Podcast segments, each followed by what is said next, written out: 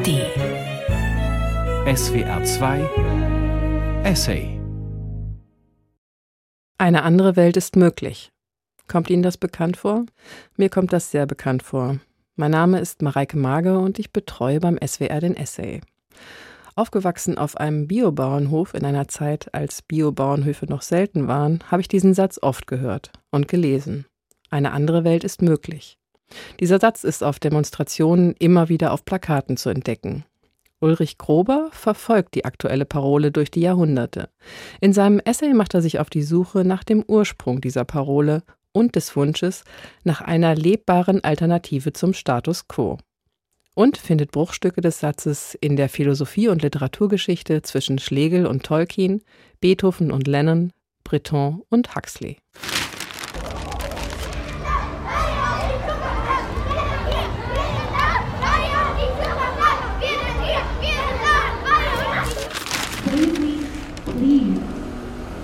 The alarm bells are ringing.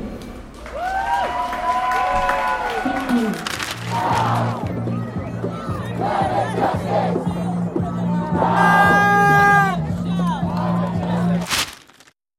Ein Zeitungsausschnitt von Anfang Februar 2019. Ein Foto mit der Bildunterschrift Kühle Köpfe. Schüler demonstrieren in Frankfurt gegen Klimawandel.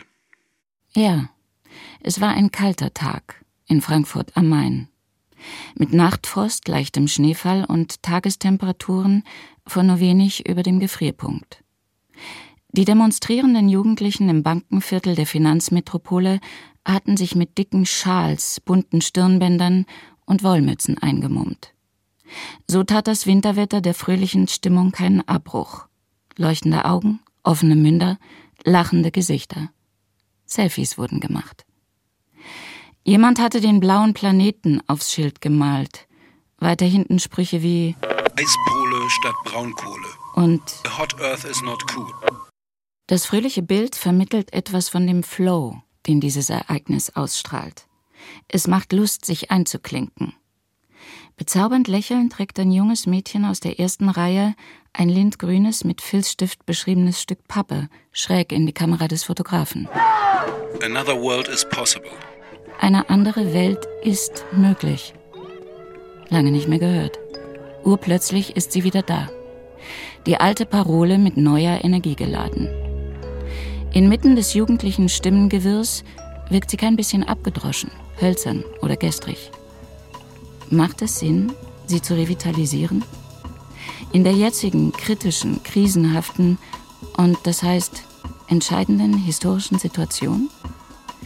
Und lässt sich daran neu Maß nehmen für die anrollende nächste Welle der großen Transformation in Richtung Nachhaltigkeit? Our house is on fire. Schauplatzwechsel. Der Ort ist Davos, Dekor- und Wintersportort in der Glitzerwelt der Schweizer Alpen. Am Freitag vor der Aktion in Frankfurt am 25. Januar 2019 mischt die 16-jährige schwedische Schülerin Greta Thunberg in einer ihrer ersten großen Reden das World Economic Forum in Davos auf. Das dortige Prozedere war dasselbe wie jedes Jahr, seit 1981. Unter der Regie des schwäbischen Entrepreneurs Klaus Schwab kamen über 3000 Global Player aus Wirtschaft, Politik und Medien zusammen. Die meisten waren im Privatjet angereist. Sie wollten ihre Grand Strategy nachjustieren. Deren fundamentale Orientierung ist das Bestreben, alles und alle den Gesetzen des Marktes zu unterwerfen. Ihr Mantra, Wachstum, Produktivität und Wettbewerbsfähigkeit.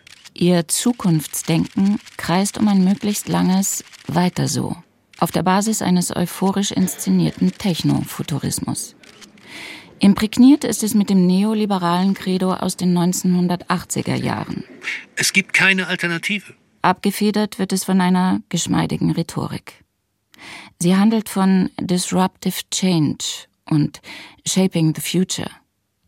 2019 sollte es in Davos um eine neue Architektur der Globalisierung gehen und um eine gemeinsam geteilte Zukunft in einer gespaltenen Welt. I am here to say our house is on fire. Doch Greta Thunbergs kurzer Auftritt sprengt die Routine und entfaltet medial vermittelt eine weltweit wirksame Dynamik. Angereist war sie mit der Bahn, wie sie ein paar Monate später mit dem Schiff nach New York gelangen sollte. Übernachtet hat sie in einem Iglo-Zelt im Schnee. You say nothing in life is black or white, but that is a lie, a very dangerous lie. Either we prevent a 1.5 degree of warming or we don't. Either we avoid setting off that irreversible chain reaction beyond human control or we don't. Either we choose to go on as a civilization or we don't. That is as black or white as it gets. Nur eine einsame Stimme, die man ein paar Minuten lang auf dem riesigen Forum zu Wort kommen ließ? Doch die junge Schwedin nutzte die Bühne zu einer frontalen Attacke auf die Klasse der Superreichen und Mächtigen und deren Hoffnung, die Welt weiter nach ihrem Bild zu formen, zu verändern, zu optimieren. Ein Angriff auf deren ewig folgenlos bleibenden Lippenbekenntnisse zum nachhaltigen Wandel. Adults keep saying we owe it to the young people to give them hope. But I don't want your hope. I don't want you to be hopeful. I want you to panic.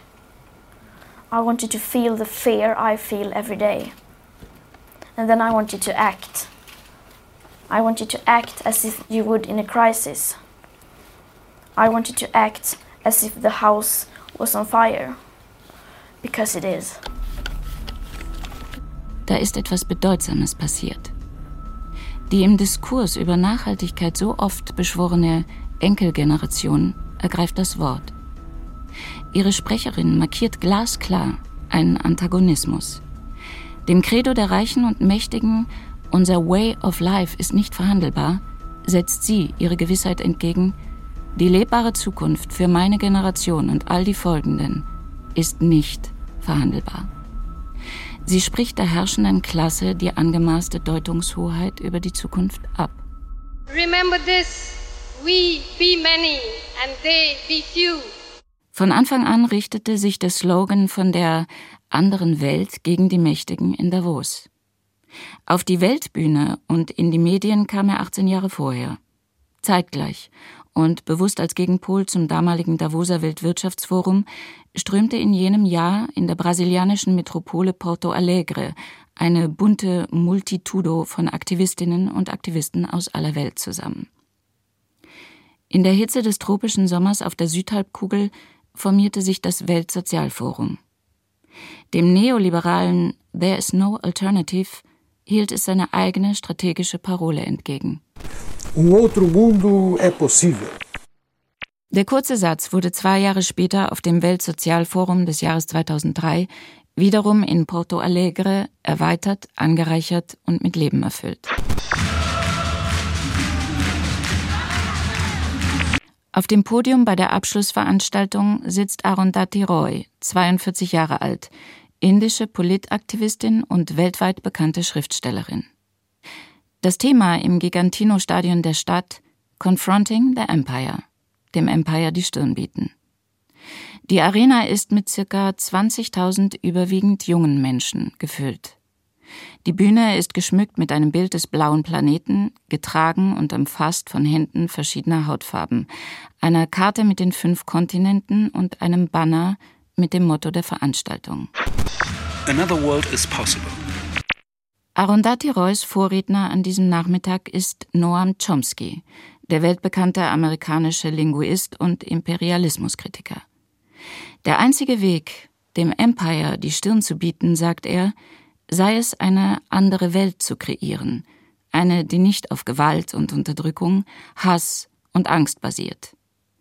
Arundhati Roy beginnt ihre Rede mit einer Hommage an das Publikum und an ihren Vorredner. Thank you. I, I want to simply say that this is the most beautiful crowd that I've ever seen in my life.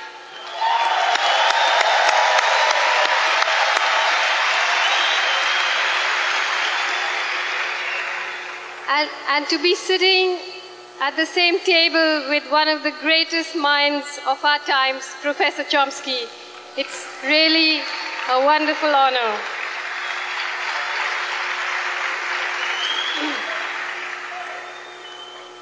I promise you I'm not going to speak for very long. Ihr Versprechen, sich kurz zu fassen, hält sie. Nach knapp 15 Minuten beendet sie ihre Rede mit der Vision einer großen kulturrevolutionären Transformation.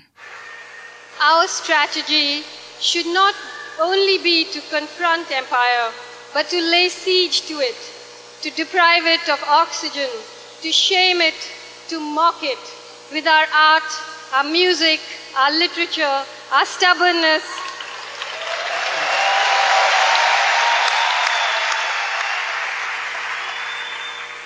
our joy, our brilliance, our sheer relentlessness, and our ability to tell our own stories, stories that are different from the ones we are being, being brainwashed to believe.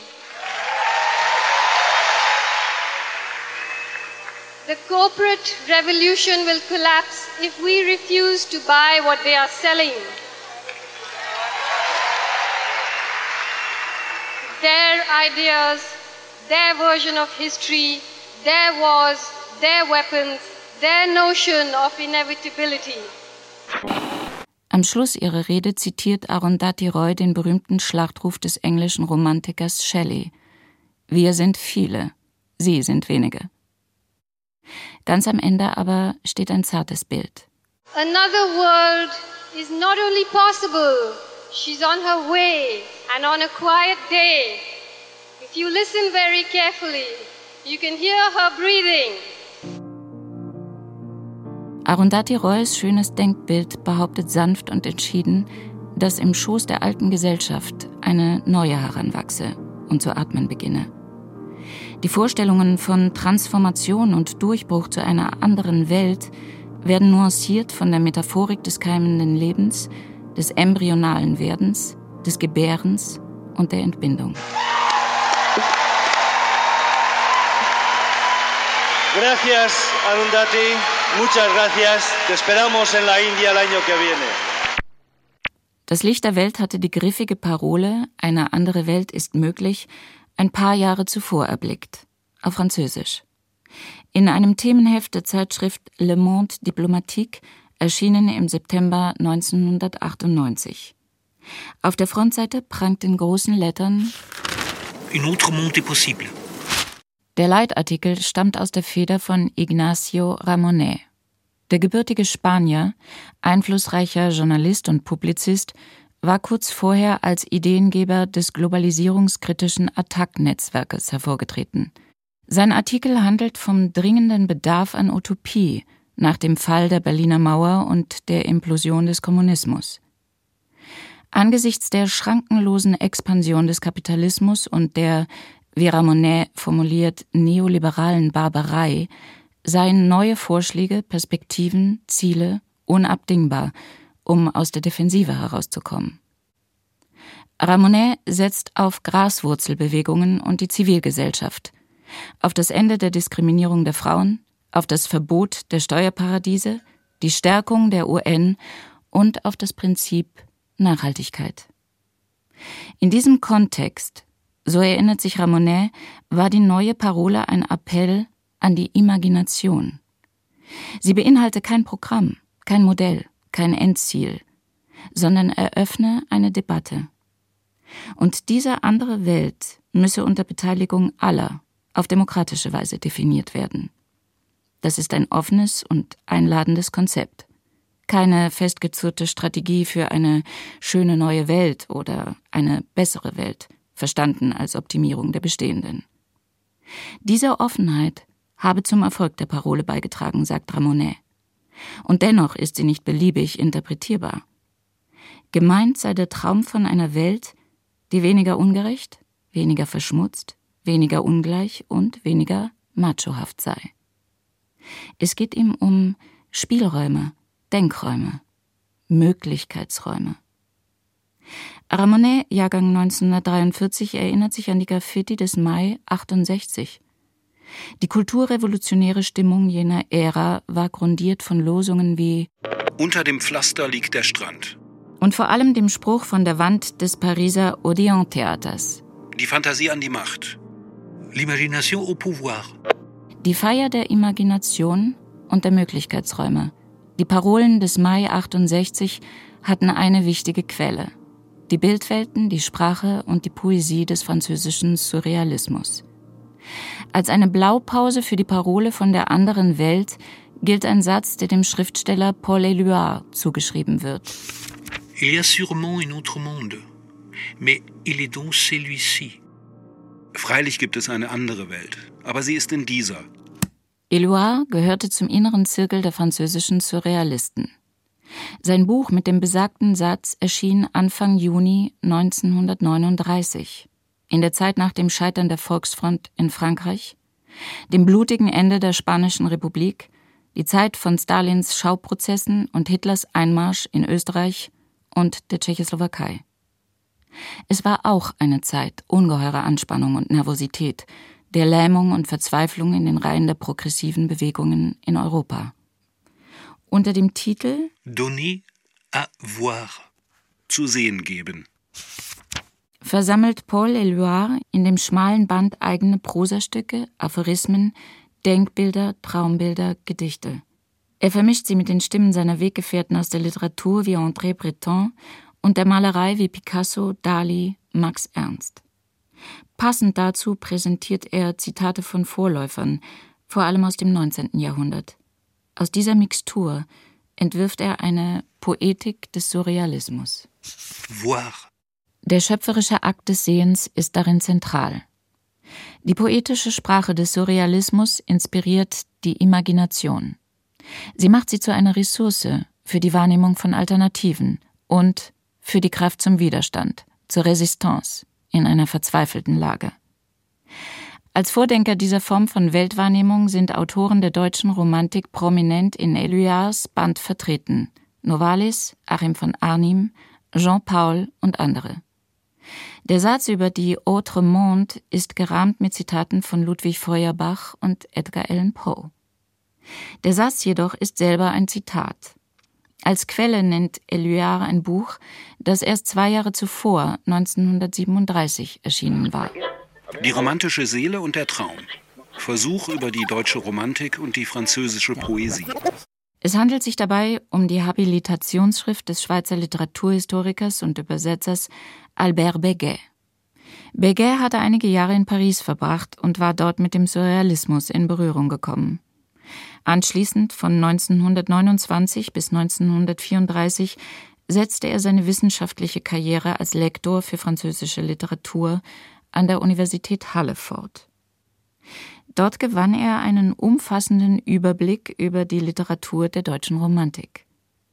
In seinem Buch untersucht er zunächst die Rolle der Traumwelten in den Texten und Bildern der Romantiker, ihre Zeichen und Symbolik, die wechselseitige Durchdringung von nächtlichen Träumen und Tagträumen, von individueller und kollektiver Imagination, die Schocks, die in die Abgründe des Unbewussten führen. Von der deutschen Romantik schlägt Beguet einen weiten Bogen zum französischen Symbolismus und schließlich zum Surrealismus. Wo sind die Korrespondenzen zwischen diesen geistigen Strömungen? Beguet sieht sie in dem tiefen inneren Dialog zwischen unheilbarer Verzweiflung und unzerbrechlicher Hoffnung sowie dem Willen, die Welt radikal zu transformieren. Seine zweibändige Monographie wurde im Frankreich der Vorkriegsjahre enthusiastisch aufgenommen. Walter Benjamin hat sie im Januar 1939 in Thomas Manns Züricher Exilzeitschrift Maß und Wert rezensiert. Trotz seiner Kritik an der problematischen Grundhaltung der unhistorischen, unvermittelten Einfühlung in die Texte rühmt Benjamin die präzise gearbeiteten Porträtstudien des Buches. Diese Rezension war eine der letzten Veröffentlichungen Benjamins zu Lebzeiten. Il y a sûrement un autre monde, mais il est donc celui-ci. Der Satz, der Paul Éluard so fasziniert hatte, ist auch in Albert Beguets Romantikbuch nur ein Zitat. Er taucht auf in dem Kapitel, das einer ziemlich vergessenen Figur der Romantik gewidmet ist, dem Schweizer Naturphilosophen, Arzt und Politiker Ignaz Vitalis Troxler. Beguet hebt die Bedeutung der Traumtheorie für Troxlers Werk hervor. Der Traum sei für diesen das Medium der Begegnung mit einer anderen, Wirklichkeit. Ein Echo des Überirdischen im Irdischen. Der Mensch öffne sich im Zustand des Traumes zu etwas Höherem, zur Unendlichkeit. Er ahne seine wirkliche Mitte, wo Seele und Körper eins würden. In diesem Kontext zitiert Beguet Troxlers Satz über eine andere Welt. Er stammt aus Notaten, die der Schweizer Philosoph in den 1830er Jahren auf Hunderten von losen Blättern niedergeschrieben hatte. Unter dem Titel Fragmente waren sie 1936 in St. Gallen publiziert worden. In dieser Sammlung erscheint zum ersten Mal Troxlers Aphorismus über die andere Welt, nämlich so. Freilich gibt es eine andere Welt, aber sie ist in dieser. Und um alle Vollkommenheit zu erreichen, muss sie nur recht entdeckt und bekannt werden. Der Mensch muss den künftigen Zustand in der Gegenwart suchen und den Himmel nicht über der Erde, sondern in sich. Was aber ist die andere Welt? Eine surreale Traumwelt? Eine real existierende Parallelwelt? Ein okkultes Geisterreich? Vollzieht sich hier die Säkularisierung religiöser Vorstellungen von diesseits und jenseits? Der Topos ist weit offen für eine Vielfalt von Deutungen und Assoziationen.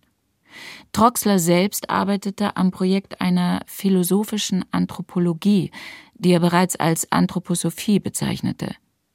Rudolf Steiner hat später den Begriff von ihm übernommen. In der Tat dachte Troxler zu seiner Zeit über das Übernatürliche und das höhere Leben nach. Er sprach von dem Hineinragen der Geisterwelt in die Naturwelt und versuchte sich auf dem Weg der Meditation und Kontemplation an einer Lehre von der Unsterblichkeit. Trotz aller esoterischen Neigungen war Troxler aber ein praktisch denkender politischer Kopf und unerschrockener Vorkämpfer des politischen Liberalismus in der Schweiz. Die eidgenössische Bundesverfassung von 1848 trägt maßgeblich seine Handschrift.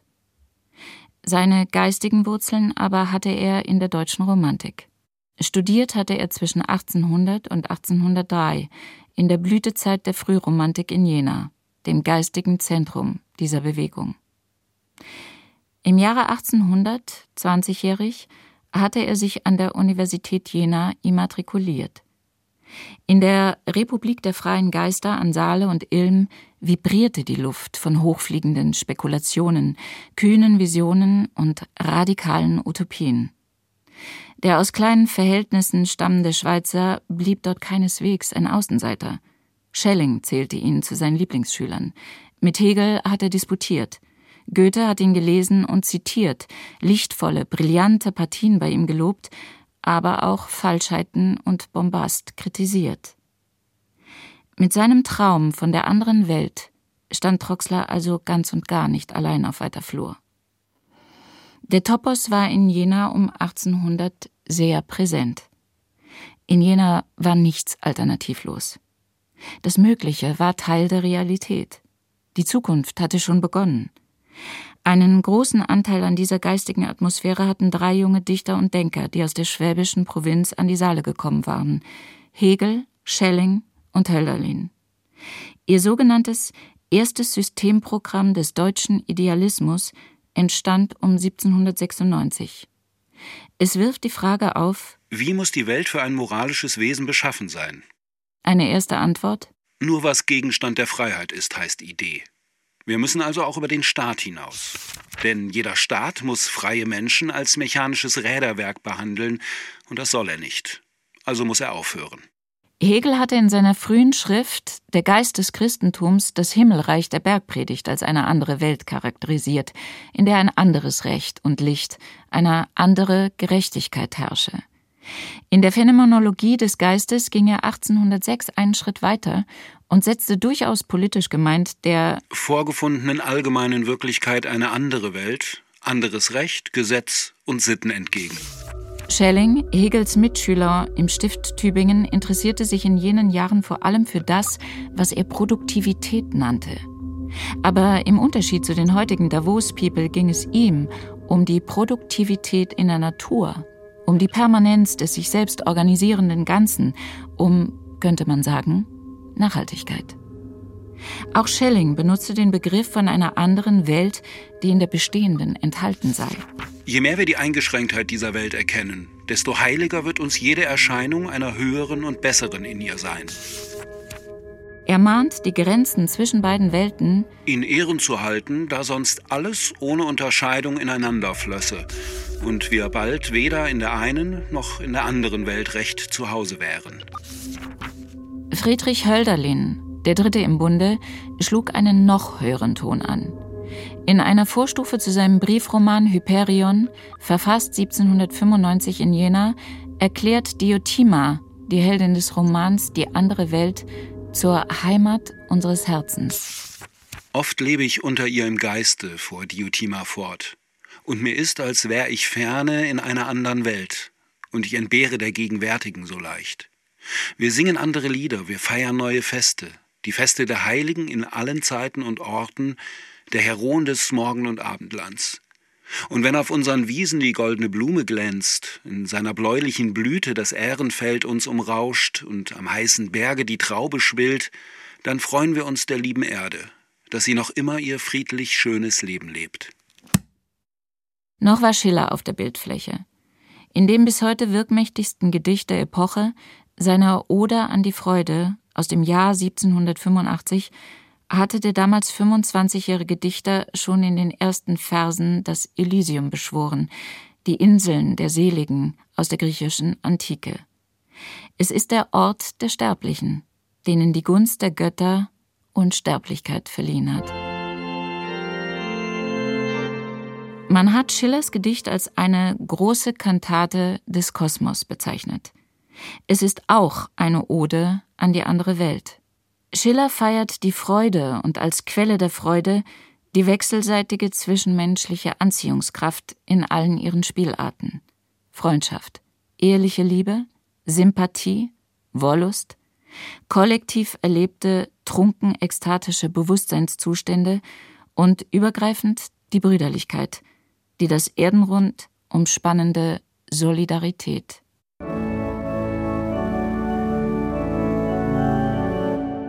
Alle Menschen werden Brüder, ist der Vers, den Beethoven, übrigens ein Freund von Troxler, in seiner Vertonung von 1827 so vehement hervorhebt. Schiller rückt die, modern gesagt, zivilgesellschaftlichen Strukturen in den Fokus, die intime Zweierbeziehung, den Freundschaftsbund, die gesellige Runde, die heiligen Zirkel der emanzipatorischen Bewegungen. Sein Text ist eine Attacke auf die feudale Klassengesellschaft seiner Zeit. Die Verse Deine Zauber binden wieder, was der Mode schwert geteilt, zielen auf die politische Macht, die von ihr betriebene rigide Spaltung der Gesellschaft in Klassen, die Aufteilung der Welt in Nationen, Machtsphären und Rassen. Allein die Freude könne die Basis für neue Bindungen zwischen den Menschen bilden. In dem Wort schwingen Erotik, Empathie, wechselseitiger Respekt und Solidarität mit.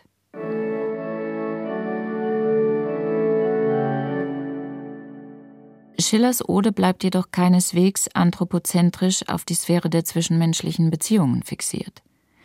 Sie ist von einem Denken über Natur und Kosmos geprägt. Die dritte Strophe erklärt die Natur als fruchtbare lebensspendende Mater Natura angesprochen zur Quelle der Freude, und zwar für alle Wesen.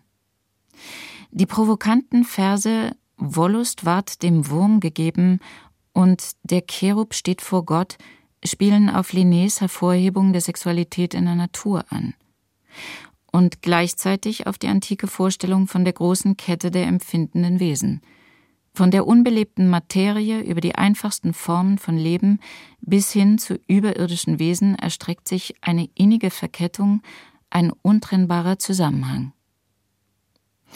Direkt anschließend bringt Schiller seine kosmologische Metaphorik in Gang. Die zwischen den Menschen bestehende Anziehungskraft setzt er gleich mit der zwischen Himmelkörpern wirkenden Gravitation. Das kosmische Geschehen tritt in Analogie zu den seelischen Bewegungen. Beides, sagt Schiller an anderer Stelle, sei Widerschein einer einzigen Urkraft, die zugleich im außerirdischen Kosmos und in der Welt der menschlichen Gefühle wirksam sei und die tote Materie ebenso wie die Fülle des Lebens trage und bewege.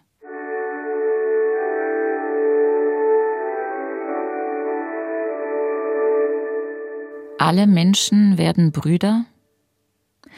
Hundert Jahre nach der Uraufführung von Beethovens Neunter waren die Blütenträume zerstoben. Drei große Erzählungen kämpften im 20. Jahrhundert um die Weltherrschaft. Die liberale Erzählung versprach das größte Glück der größten Zahl durch die Herrschaft des freien Marktes, die Massenproduktion von Waren und den Konkurrenzkampf der Produzenten. Reinen Tisch macht mit den Bedrängern, forderte die Erzählung von der Befreiung der Menschheit durch den Klassenkampf und die Diktatur des Proletariats.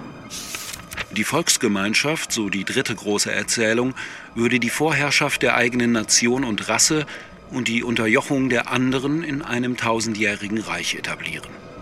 In jener historischen Konstellation, als der große Clash, der Zusammenprall dieser Narrative unmittelbar bevorstand, blühte der Topos von der anderen Welt wieder auf. Unter dem Druck einer beinahe hoffnungslosen Situation forderte in kleinen Kreisen die Fantasie erneut ihr Recht. Das Spektrum reichte von dickbändigen Fantasy-Romanen über rabenschwarze Anti-Utopien bis hin zu exzessiven Drogenträumen. Von Tolkiens Anderswelt zu Aldous Huxleys schöner neuer Welt und zu seinem Aufruf, mit Hilfe von Drogen die Pforten der Wahrnehmung weit zu öffnen. Blanker Eskapismus? Purer Nihilismus? Regression? Oder ein Wegweiser zur Befreiung der menschlichen Potenziale? Zu einer Keimzelle dieser Entwürfe wurde die nonkonformistische Szene der englischen Universitätsstadt Oxford. In a hole in the ground there lived a hobbit. Ein Roman über die Otherworld, die Anderswelt, erblickte 1937 auf Englisch in einer kleinen Auflage das Licht der Welt. One ring to find them, one ring to bring them all, and in the darkness bind them in the land of Mordor, where the shadows lie. Imaginiert hatte sie einen Professor, der den Lehrstuhl für Altenglisch, Angelsächsisch und germanische Sprachen an der Universität Oxford innehatte. John Ronald Rule Tolkien war bestens vertraut mit Mythologie und Literatur der Angelsachsen und Wikinger, kannte aber auch die keltischen und finnischen Sagen der Völkerwanderungszeit. The Hobbit erschien, als Albert Beguet in Marseille sein Buch über die Traumwelten der deutschen Romantik publizierte, als in Paris Paul Éluard an seiner Kunst des Sehens arbeitete, als die Fragmente von Ignatius Troxler gerade in St. Gallen erschienen waren. And I remember picking up a paper and actually I nearly gave an extra mark for it, extra five marks actually. It was one page on this particular paper was left blank. Glorious. Nothing to read. So I scribbled on it, I can't think why. In a hole in the ground there lived a hobbit. Die ersten Motive seiner Geschichten hatte Tolkien schon als Soldat im Ersten Weltkrieg verfasst. In den Kasernen und Camps der britischen Armee, im Schützengraben an der Somme 1916. Aber auch eine andere Erfahrung aus dieser Zeit hat ihn nachhaltig inspiriert. Ein Bild tiefsten Glücks mitten im Krieg. An einem Urlaubstag, den er mit seiner späteren Frau fern der Front verbrachte, sah er sie tanzen. Auf einer verwunschenen Waldlichtung in Yorkshire, barfuß, elfengleich, mit leuchtenden Augen, inmitten von blühenden Schierlingspflanzen. Ich versuchte Tagebuch zu schreiben, doch das war nicht mein Ding. So wandte ich mich dem Eskapismus zu, oder besser gesagt, ich transformierte Erlebnisse in eine andere Form und Bildwelt mit Morgoth, den Orks und mit den Elben, welche die Schönheit und Anmut des Lebens repräsentierten. An elven maid was of old, a shining star by day. Her mantle white was hemmed with gold, her shoes of silver grey. A star was bound upon her brows, a light was on her hair, a sun upon the golden boughs in Lorien the fair. Her hair was long, her limbs were white, and fair she was and free and in the wind she went as light as a leaf of linden tree. Die Otherworld steht in der gälisch geschriebenen frühmittelalterlichen Literatur Irlands für das keltische Elysium, das Land der Lebenden, die Insel der Freude und der Frauen, für einen magischen Bezirk außerhalb des menschlichen Erfahrungsraumes, erreichbar auf abenteuerlichen Ausfahrten in Booten aus Kristall. Tolkien verlegt die Anderswelt in eine imaginäre Zeit und in einen Raum, den er Middle-earth nennt, die von Zwergen und Elben, Hobbits, Orks und Trollen bewohnte Mittelerde, dem Festland zwischen den Meeren mit der Topographie des nördlichen Europas. Middle-earth ist die Bühne für den Kampf um den Ring der Macht und dessen Zerstörung, den Kampf zwischen Gut und Böse, Licht und Finsternis, Sterblichkeit und Unsterblichkeit. Denn gewiss gab es ein Eden auf dieser sehr unglücklichen Welt. Wir alle sehnen uns danach und versuchen ständig einen Blick davon zu erhaschen. Unsere ganze Natur, dort, wo sie das Beste, das am wenigsten Korrumpierte hervorbringt, ist durchtränkt vom Gefühl des Exils, der Vertreibung aus dem Garten Eden. Soweit wir zurückgehen können, ist der vornehmste Bezirk des menschlichen Geistes erfüllt mit den Gedanken von Brüderlichkeit, Frieden und gutem Willen und mit der Trauer um den Verlust dieser Werte. In demselben geistigen Klima des Oxforder Nonkonformismus ist der Romancier und Essayist Aldous Huxley groß geworden. Allerdings verließ er in jenem Jahr 1937, als Tolkien seinen Fantasy-Roman veröffentlichte, Europa und wanderte in die USA aus. Ein paar Jahre zuvor, 1932, hatte ihn sein Roman Brave New World weltweiten Ruhm eingebracht. Das war freilich eine rabenschwarze Anti-Utopie. Sie spielt im Jahr 623 nach Henry Ford. Die Kinder kommen aus der Retorte. Sie werden früh konditioniert auf das Leben in einer Kastengesellschaft, in der alle sorglos und glücklich produzieren, konsumieren, Sex haben und sich mit Hilfe einer synthetischen Droge namens Soma einlullen. Bis auf eine kleine Minderheit von Savages, Wilden, die in Reservaten leben und das Leben draußen verachten. Doch in den USA unter dem Einfluss der lebensreformerischen, mystischen und esoterischen Strömungen jener Jahre wandte sich Huxley verstärkt den positiven Energien zu, den Human Potentials, den menschlichen Potenzialen. 1954 veröffentlichte er einen langen Essay mit dem Titel The Doors of Perception, die Pforten der Wahrnehmung. Der damals schon lange in Los Angeles lebende Schriftsteller beschreibt darin das Erleben einer anderen Welt. Huxley protokolliert einen selbst inszenierten Drogentrip und seinen Durchbruch zu einer anderen Wahrnehmung von Wirklichkeit. Zunächst breite sich stoische Gelassenheit aus. Es öffneten sich die Türen in der Mauer und verschiedene andere Welten träten hervor. Und zwar in ihrer nackten Existenz. An dieser Stelle seines Textes zitiert Huxley auf Deutsch ein Wort des mittelalterlichen Theologen, Mystikers und Ketzers Meister Eckhart: Istigkeit, der Seinsgrund. Mit dem Titel seines Essays spielt Huxley auf einen Satz des englischen Romantikers William Blake an. Würden die Pforten der Wahrnehmung gereinigt, erschiene einem alles so, wie es wirklich ist, in seiner Unermesslichkeit. You know the day destroys the night, night divides the day. Try to run, try to hide, break on through to the other side. Der kalifornische Traum, den The Doors in Szene setzten, hatte definitiv seine dunklen Schatten, Übergänge zum Albtraum. In den 60er Jahren inspirierte Aldous Huxley eine Bewegung, die sich der Erkundung und Mobilisierung der menschlichen Potenziale verschrieb, The Human Potentials Movement. Ihr Ausgangspunkt war das Azalin Institute, einem inmitten der spektakulären Küstenlandschaft nördlich von San Francisco gelegenen Seminarzentrum und Lernort. Hier forschte, experimentierte und dozierte man über Wege in ein neues Zeitalter, a New Age. Es ging nicht um eine Revolution in ferner Zukunft, sondern um Prozesse der Transformation in einer dynamischen Gegenwart – nicht um eine Gegenkultur, sondern um eine emergierende Kultur, ein neues Paradigma, das in den Krisen der Gegenwart hervortrete und aufstrebe. Nicht um Organisationen, sondern um Netzwerke. Die Rhetorik des New Age verlor bald an Strahlkraft. We chased our pleasures here, dug our treasures there.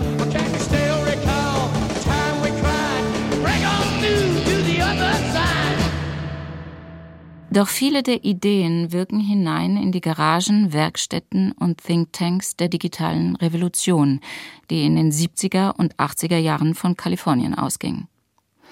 Sie wirken bis in die inneren Zirkel des Silicon Valley von heute. Im 21. Jahrhundert ist aus dem kalifornischen Traum ein schillerndes Amalgam geworden, ein aufregender Mix aus Just-Do-It-Pragmatismus, Forever Young-Utopismus und Techno-Futurismus. Sind die Innovationen aus dem Silicon Valley Tools für die kühne Steigerung der menschlichen Potenziale, für die Selbstermächtigung des Individuums, für einen gesellschaftlichen Green New Deal, für die Kommunikation im globalen Dorf? Oder sind sie Tools für ein beschleunigtes Weiter so einer zerstörerischen Industrie-Konsumzivilisation? Das selbstfahrende Auto, das Internet der Dinge, das ultimative Anti-Aging-Mittel erscheinen momentan als die Zukunft. Doch sind sie mehr als nur Tools für die Sicherheit, Bequemlichkeit und Selbstverwirklichung einer wachsenden globalen Konsumentenklasse? Und führen sie nicht in eine rigoros überwachte schöne neue Welt? Eine Zukunft, die immer weniger lebbar und lebenswert erscheint? Lauert im Hintergrund des kalifornischen Traums die NASA-Vision von Erdflucht und Terraforming? Da geht es um die Besiedlung des Mars, des roten Planeten, um eine buchstäblich andere Welt für den Fall, dass die Erde unbewohnbar geworden sein wird. Rette sich, wer kann. Die Antworten sind offen. Die Zukunft ist ein unbetretener Pfad.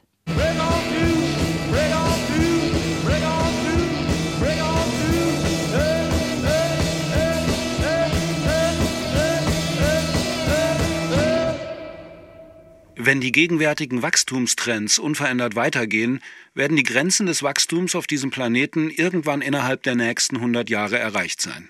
Der prophetische Satz ist beinahe 40 Jahre alt. Er steht im berühmt gewordenen Bericht an den Club of Rome aus dem Jahr 1972. Formuliert hat ihn ein kleines Team junger Expertinnen und Experten vom Massachusetts Institute of Technology. Das Team bestand aus 17 Leuten. Ihr Durchschnittsalter lag unter 30 Jahren. Zwölf Männer, fünf Frauen. Ihre Fragestellung? Was passiert, wenn wir die Grenzen des Wachstums permanent überschreiten? Ihre Antwort? Dann kommt es zum Kollaps. Was tun? Wir suchen nach einem Modell, das ein Weltsystem abbildet, das erstens nachhaltig, sustainable ist, ohne plötzlichen und unkontrollierbaren Kollaps, und zweitens fähig ist, die materiellen Grundansprüche aller seiner Menschen zu befriedigen. Eine andere Welt, wie immer sie aussehen mag, hat eine Konstante Nachhaltigkeit. Die Regenerationsfähigkeit der natürlichen Lebensgrundlagen ist ebenso unantastbar wie die Würde des Menschen. Dieses Umdenken begann, wie so vieles, 1968. Anfang April jenen Jahres versammelte sich in Rom ein kleiner, international zusammengesetzter Kreis von Experten.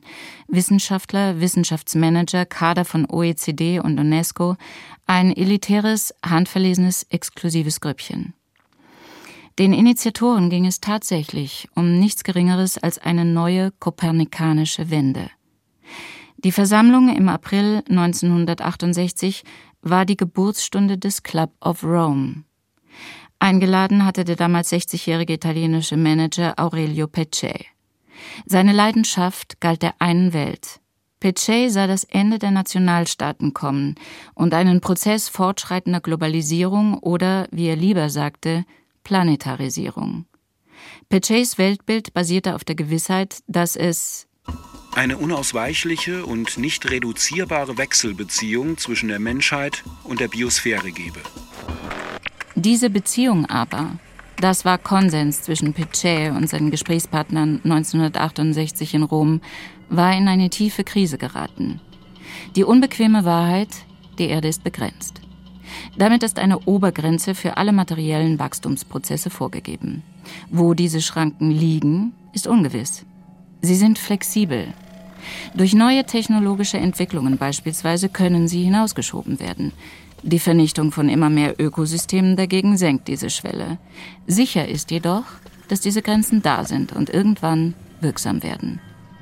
Daraus ergeben sich zwei Alternativen des Handelns. Lernen, mit den Schranken zu leben, sich selbst beschränken und innerhalb der Tragfähigkeit bleiben, indem man vor Erreichen dieser Grenzen das Wachstum abbremst, die Belastungen zurückschraubt und einen Zustand des Gleichgewichts erreicht. Oder die Grenzen nicht akzeptieren, in der Hoffnung, sie immer weiter hinausschieben zu können, sie ignorieren und dann darüber hinausschießen. Die Folge wäre eine von der Natur auferlegte Beschränkung des Wachstums.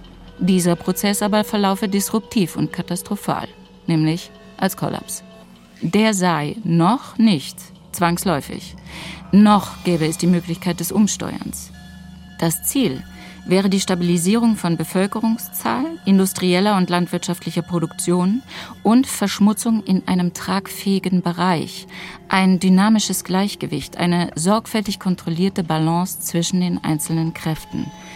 Ein solches Gleichgewicht sei mit technischen Lösungen allein nicht zu erreichen. Absolut notwendig sei die Kombination von technischen Lösungen mit einem grundlegenden Wertewandel in der Weltgesellschaft. Hier ist etwas Aufregendes passiert. Mit dem Bericht an den Club of Rome über die Grenzen des Wachstums stehen wir am Beginn einer neuen Stufe von Bewusstwerdung, am Beginn eines globalen Brainstormings. Ab jetzt geht es um Erdpolitik. Wer will, dass die Welt so bleibt, wie sie ist, schrieb damals der Dichter Erich Fried. Der will nicht, dass sie bleibt.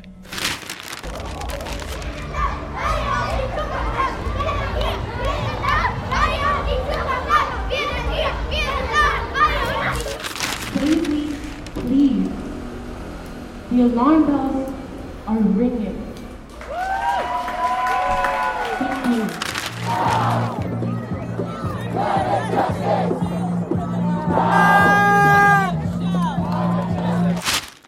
Die Parole von der anderen Welt öffnet unsere Pforten der Wahrnehmung für Möglichkeitsräume.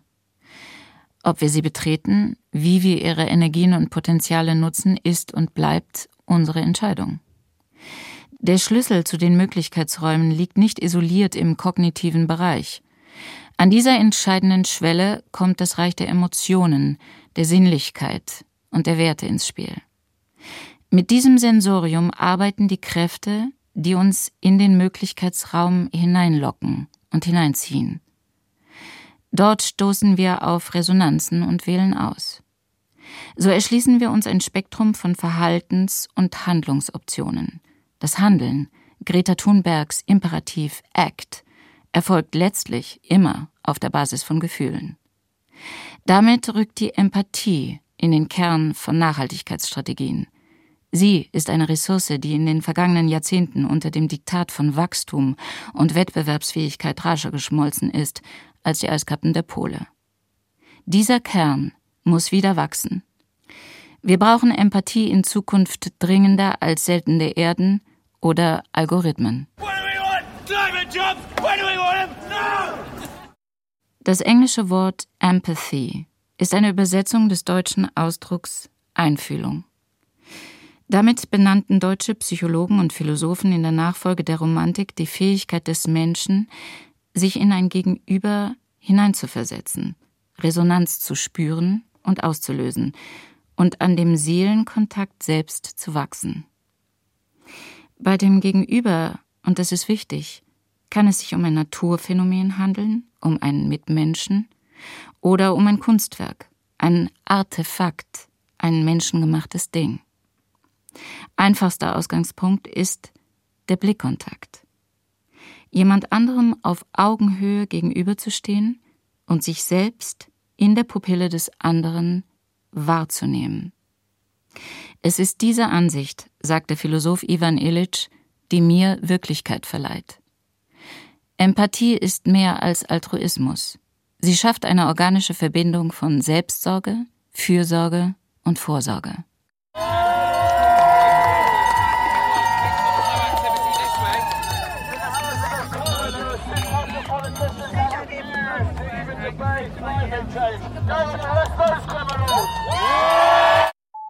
Alle drei Ebenen sind von enormer Bedeutung, wenn die große Transformation noch gelingen soll.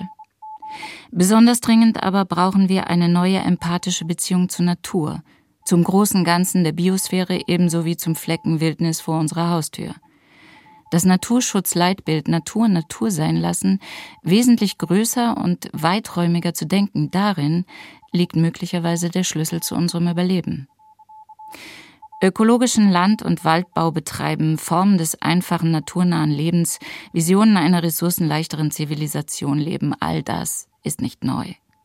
Man denke nur an Erich Fromms Entwürfe einer lebensfreundlichen, biophilen Alternative zu den nekrophilen Konsummustern der spätkapitalistischen Industriegesellschaft mit ihrer Nähe zum Verbrauchen, Vernichten, Tod und Töten. Man denke an Albert Schweitzers Ethik der Ehrfurcht vor dem Leben, zusammengefasst in dem Satz Ich bin Leben, das leben will, inmitten von Leben, das leben will. Ein letzter Rückblick auf die Zeit um 1800. Goethe hat sich sein Leben lang in der wilden und freien Natur bewegt, sich in ihre Stimmungen versenkt und ein Konvolut von Handzeichnungen hinterlassen. Sie zeigen immer wieder bizarre Baumgestalten, Details von Pflanzenkörpern und Felsformationen. Darüber hat er ein Gedicht geschrieben. Einsamste Wildnis beginnt mit den Versen Ich sah die Welt mit liebevollen Blicken, und Welt und ich, wir schwelgten im Entzücken.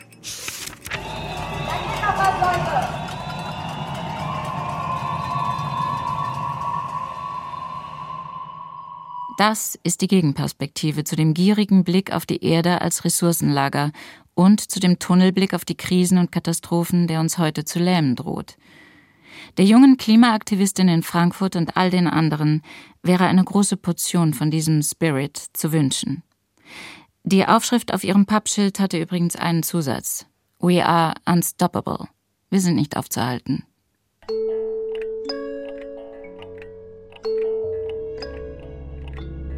Eine andere Welt ist möglich. Die tiefen Wurzeln einer aktuellen Parole. Essay von Ulrich Grober. Mit Stefanie Eid. Ton Andreas Bernhard. Regie Ulrich Lampen. Redaktion Michael Lissek. Produktion Südwestrundfunk 2020.